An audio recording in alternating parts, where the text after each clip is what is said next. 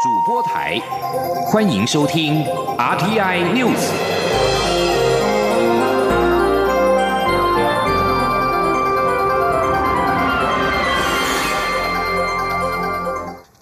各位好，我是李自立，欢迎收听这一节央广主播台提供给您的 RTI News。远东航空公司今天无预警的宣布，明天起停止营业。交通部民用航空局傍晚宣布，若远航真的在明天无预警停飞，将以严重侵害公众利益、违反民航法的规定，针对公司开罚最重新台币三百万元罚款，并报请交通部废止营运许可。同时，也已请检方针对负责人进行调查，最重可处三年以下有期徒刑，并科新台币两亿元罚金。记者吴丽君的报道。远东航空十二号下午无预警贴出公告，指出公司由于长期营运亏损、资金筹措困难，将于今年十二月十三号起停止一切飞航营运。对此，民航局副局长方志文随即率员在傍晚与两名远航副总经理共同召开记者会。方志文表示，依据民用航空法第四十八条规定，民航运输业应于停业业或结束营业前提送结束营业计划，申请民航局核准、交通部核准，并于核准之日起六十天后使得停业或结束营业。因此，若远航十三号就停止营业，民航局将以严重侵害公众利益，同步针对公司及公司董座张刚维开罚。方志文说：“如果远东航空公司从明天开始停止部分的营业啊。”因为已经严重侵害到公共利益跟违反规定，民航局将依民安法第一百一十二条对该公司进行处罚，最终可以处三百万罚款，并废止许可哦。另外，对于负责人部分，我们也会移请检调单位对负责人进行调查。那依据民安法第一百一十条第三项的规定，最终可以处三年以下有期徒刑，并科新台币两亿元的罚金哦。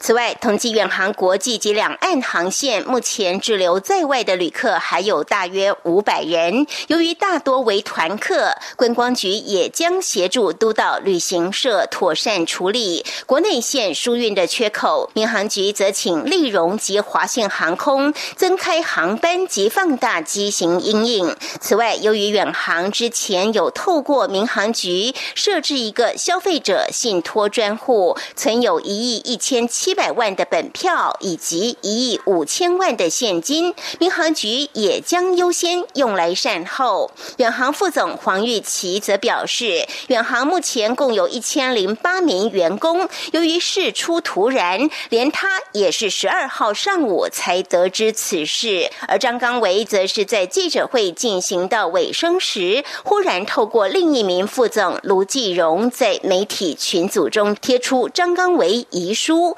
强调受诈欺集团诈骗导致亏损扩大。只求一死谢罪，此举也令在场记者一阵错愕。中央广播电台记者吴丽君在台北采访报道。台北市劳动局长赖香林今天已经表示，已经提报劳动部限制负责人张刚伟的出国。另外，和库银行目前是对远航贷款余额达新台币二十二点零二亿元，是最大的债权银行。和库银表示。远航事前并没有提出协商或纾困要求，对于停飞感到惊讶。目前已经先采取债权的确保措施。远东航空将停止飞航的营运。行政院副院长陈其迈今天受访时表示，对于远航营运的状况，交通部跟民航局都已经有掌握，行政院也听取了交通部初步的报告跟应变计划，同时和劳动部联系，务必要确保运能旅客的权益跟劳工权益。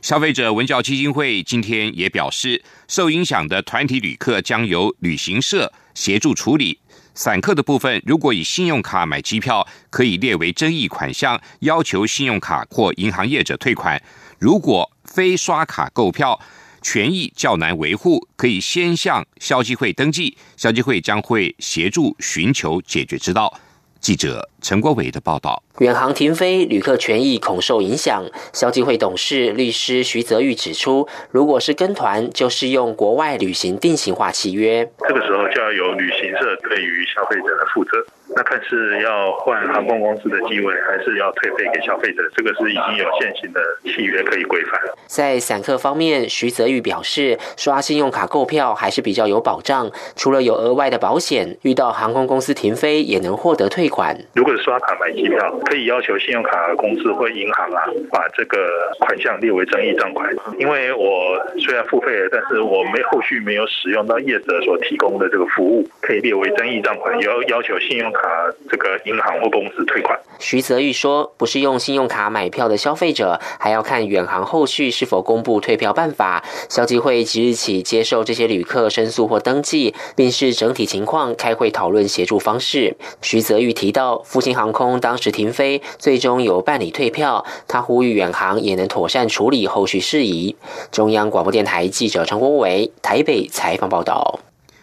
针对反渗透法草案受到的质疑，陆委会副主委邱垂正今天表示，要成为反渗透法的处罚对象，行为人必须具备你知道、你也想知道的构成要件，也就是行为人不仅要具备受境外敌对势力的指示、委托、资助等渗透作为，还要有影响选举、干预民主程序等不法行为，才会成为处罚对象。记者王兆坤的报道。陆委会副主委邱垂正表示，反渗透法草案规定的处罚构成要件相当严谨，行为人除要具备受境外敌对势力有指示、委托、资助的渗透作为，还必须从事影响选举、干预民主程序、妨碍社会秩序等五种不法行为，也就是要有渗透作为加上不法行为，才会成为处罚的对象。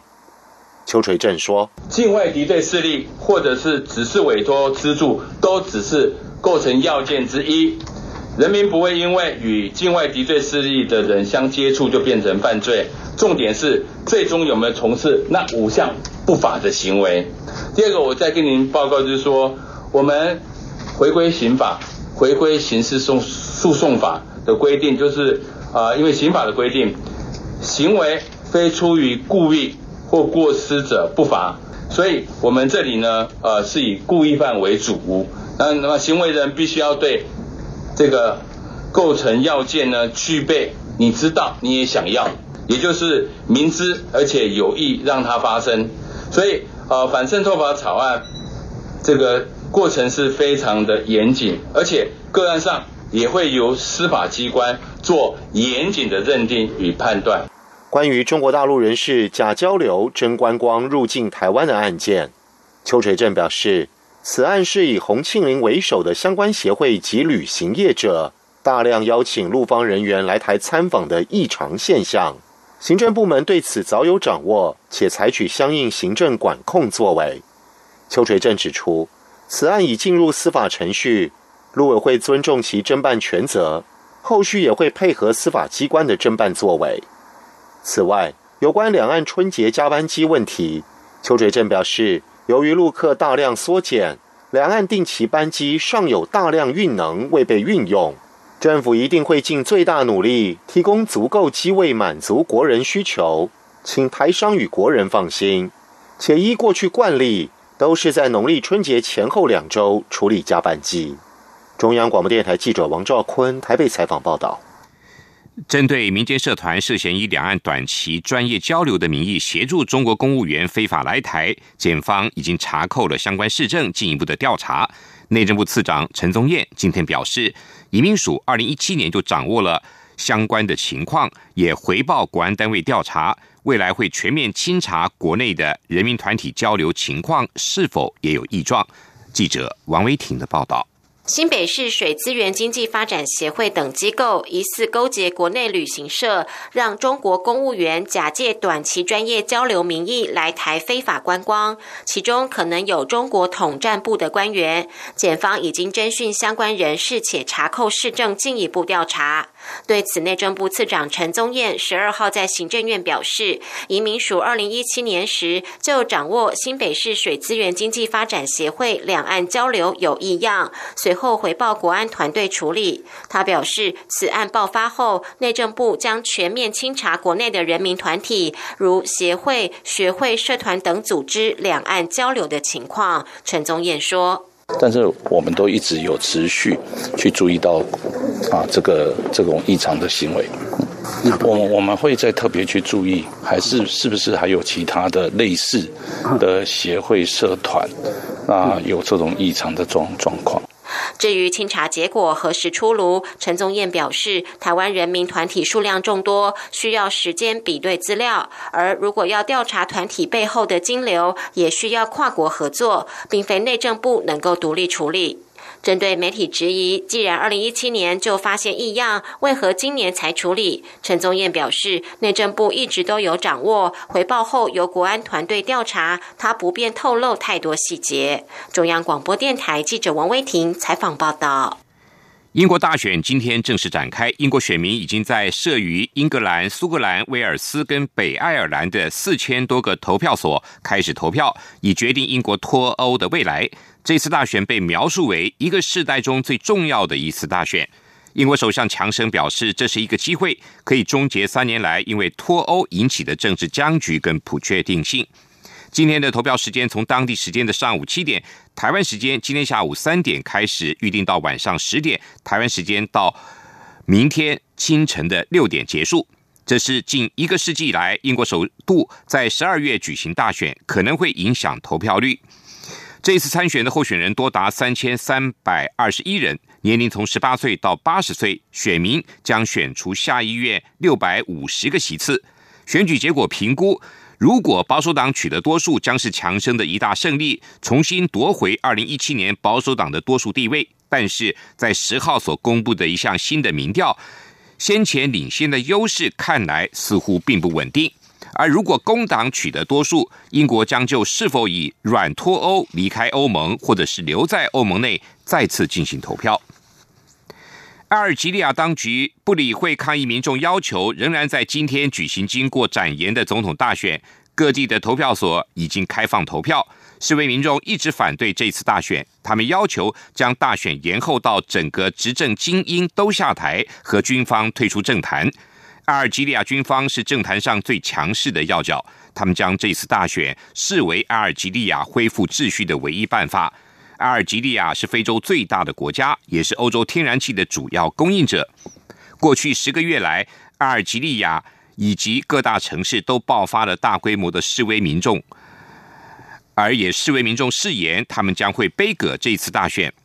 阿尔及利亚独立选举委员会在二号宣布五位总统候选人的名单。他们虽然各自代表不同政党或者是独立参选，但是他们不是当过总理，就是当过部长，而且都跟已经下台的总统包特夫里卡关系密切，显示目前的执政精英意图要延续他们的统治。示威民众更认为，这些候选人都不可能挑战军方在政治上的优势地位。俄罗斯塔斯社引述消息人士的话指出，俄罗斯唯一的航空母舰库兹涅佐夫上将号今天在俄罗斯北极圈内的港市莫曼斯克进行维修的时候起火燃烧，而根据目前最新的消息指出，已经有三个人失踪。消息人士报道指出，起火点是在航舰的上甲板，随后就冒出了阵阵的黑色浓烟。目前并不清楚航空母舰起火的真正原因。库兹涅佐夫上将号曾经参与了俄国在叙利亚的军事行动，支援叙国总统巴夏尔。舰上所搭载的飞机曾经对叙利亚的反抗军发动过空袭行动。这里是中央广播电台台湾之音。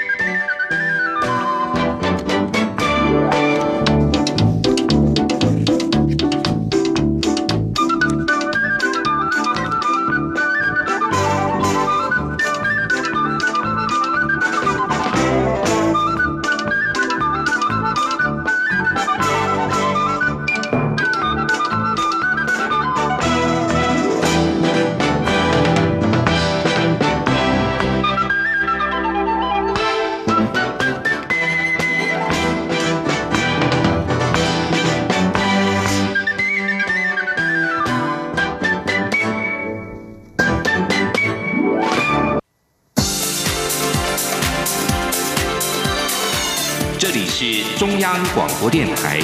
台湾之音，欢迎继续收听新闻。欢迎继续收听新闻。二零二零大选倒数三十天，法务部今天在行政院表示。日前两波查气地下通汇汇兑总额超过新台币一千亿元，已经查扣六亿，将进一步的调查是否流向赌盘或者是特定候选人。行政院长苏贞昌也表示，对于境外势力、境外资金对选举的干扰，行政院的立场就是痛加打击，不能让做票、买票、骗票的人得逞。记者王威挺的报道。中选会法务部和内政部十二号在行政院会针对二零二零大选选务规划、查会和选举治安维护等事宜进行报告。法务部报告指出，本次选举有五大查查重点，包括严查贿选、防治暴力、境外资金、选举赌盘和假讯息。在阻绝境外资金方面，地检署分别在七月到九月、十一月到十二月两度查缉地下通汇，共查。其六十六案涉案两百七十九人，羁押六人，汇兑总额一千零一十二亿三千七百四十六万元，查扣冻结犯罪所得六亿一千八百四十四万元，币别包括港币、美金、缅甸币、新加坡币和六笔不动产，汇兑地点来自上海、东莞、珠海、香港、印尼、越南等地。行政院长苏贞昌在院会表示，选举是选贤与能，要选出好人。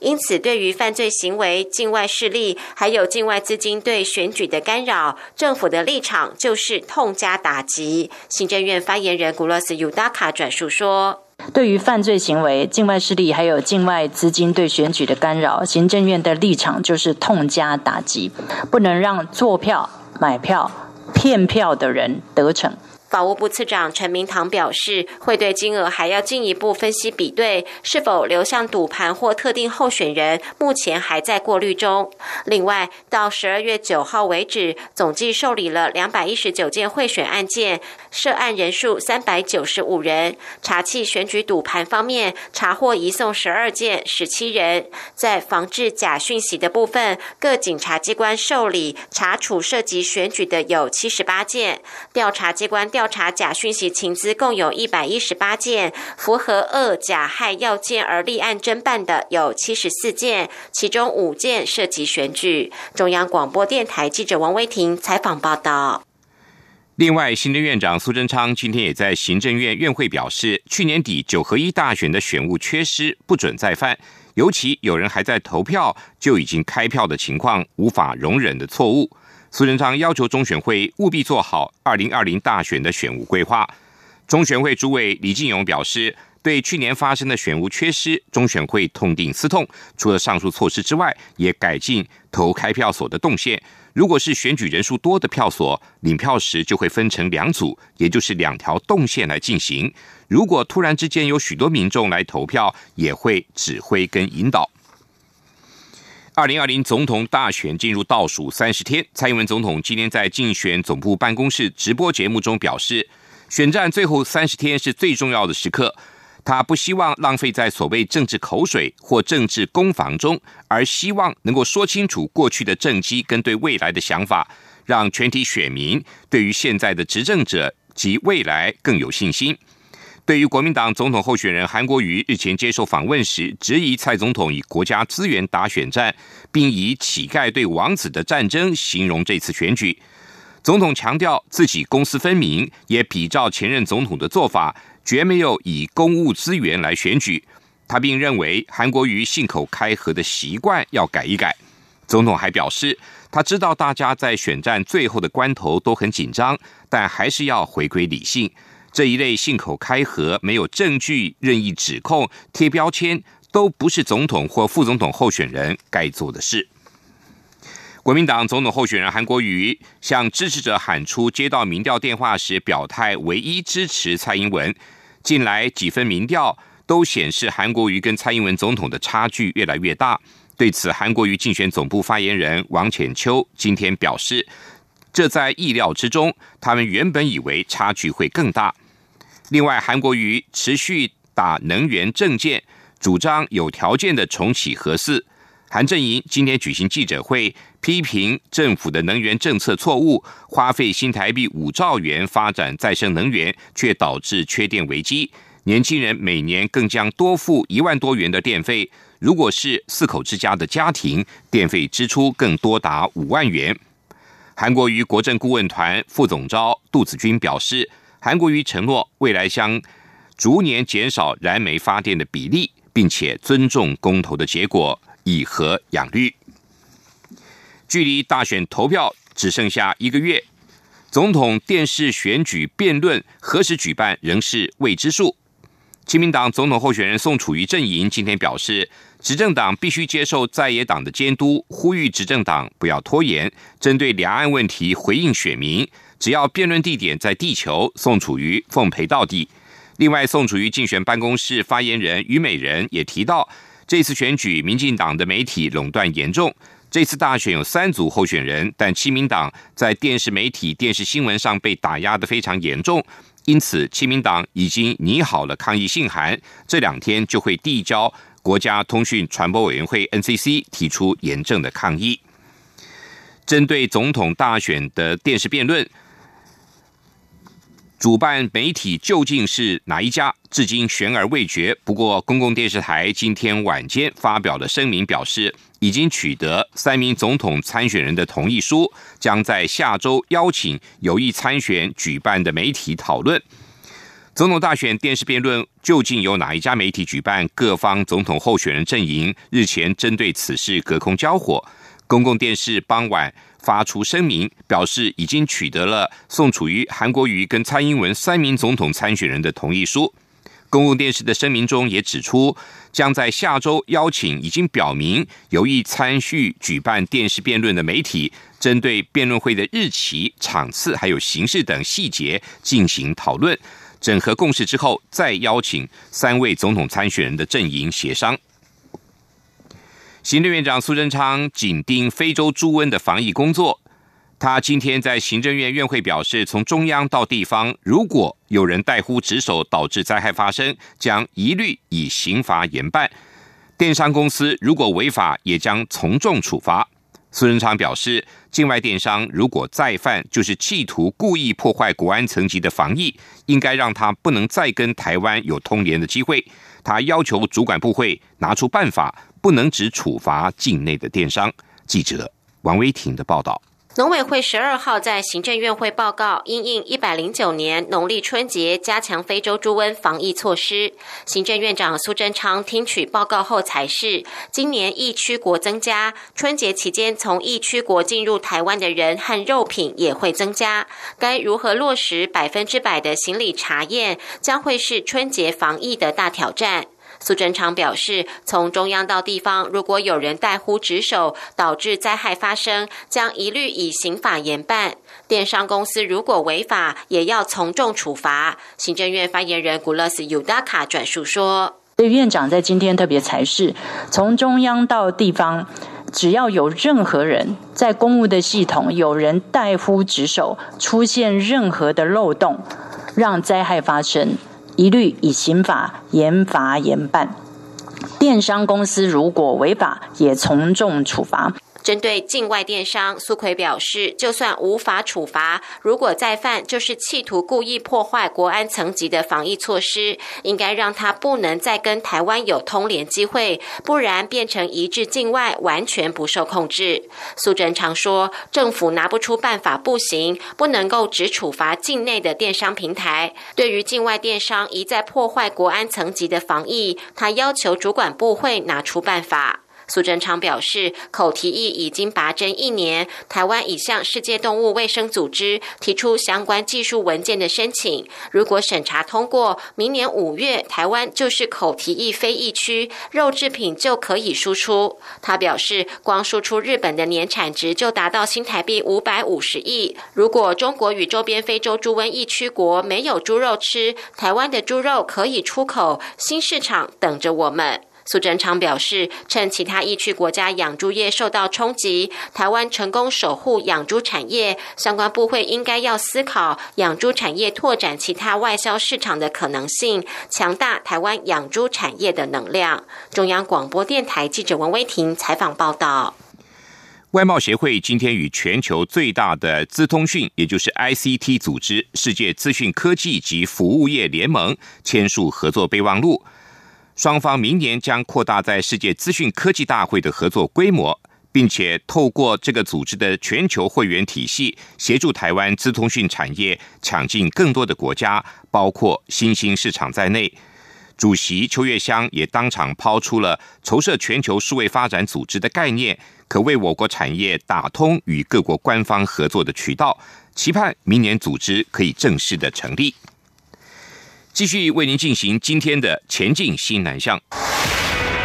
前进新南向。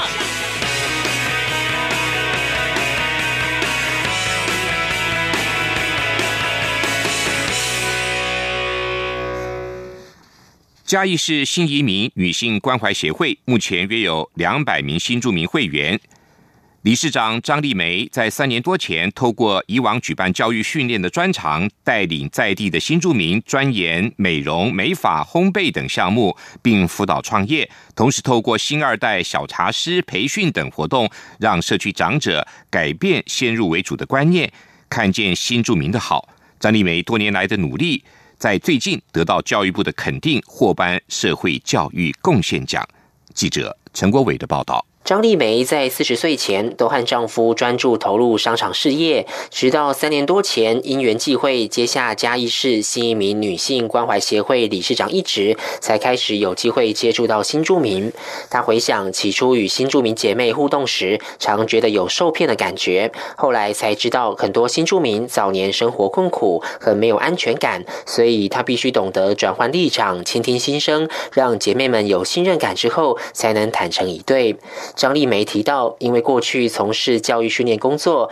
所以她近几年举办各种研习课程，提升新住民在法律、亲子教养、卫生保健等方面的知识，并带领新住民将兴趣变成专长，考取相关证照，甚至辅导创业。今年还有六个人成功拿到妇全会的新住民创业加速器计划案的奖金。不过，张丽梅坦言，其实在地社区有些长辈对新住民仍存有嫁来台湾就是为为了钱的根深蒂固观念，因此他尝试推广亲子茶活动，先培训新二代成为小茶师，再让孩子和妈妈一起去奉茶给老人家喝，改变长辈们对新住民的刻板印象。我认识的这些新住民，其实绝大部分不是这样子，所以呢，我就想说，我应该要让这些新住民跟社区有更多的连结跟认识，更快的融入在地的文化，所以我就培训了这些就是小茶。十五到十岁的，然后跟着妈妈，我们一起去社区、去安养中心去奉茶给这些老人家喝。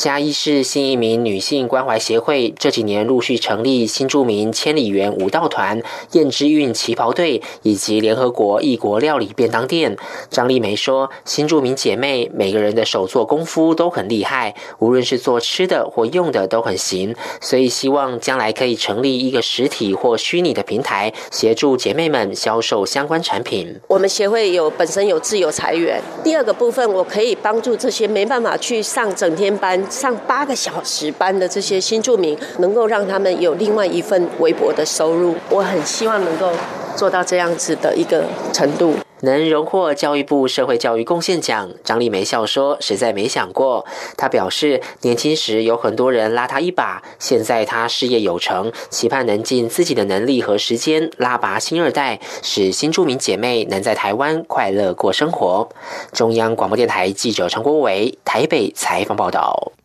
中华电信继深耕越南之后，明天将与泰国国营电信签订 M O U，聚焦智慧城市的商机。年底前将敲定印尼市场的合作案，为南进布局再下一城。在西南向的浪潮下，中华电信还结盟部分大厂合攻越南商机，把西南向的饼做大。中华电信总经理郭水义表示，中华电信要持续跟当地的电信业者和当地发展成熟的台商等，借由他们多角化经营的实力跟人脉，来满足当地政府公部门跟各种产业的资通讯产业的需求，共创三赢的局面。以上新闻由李自力编辑播报，谢谢收听。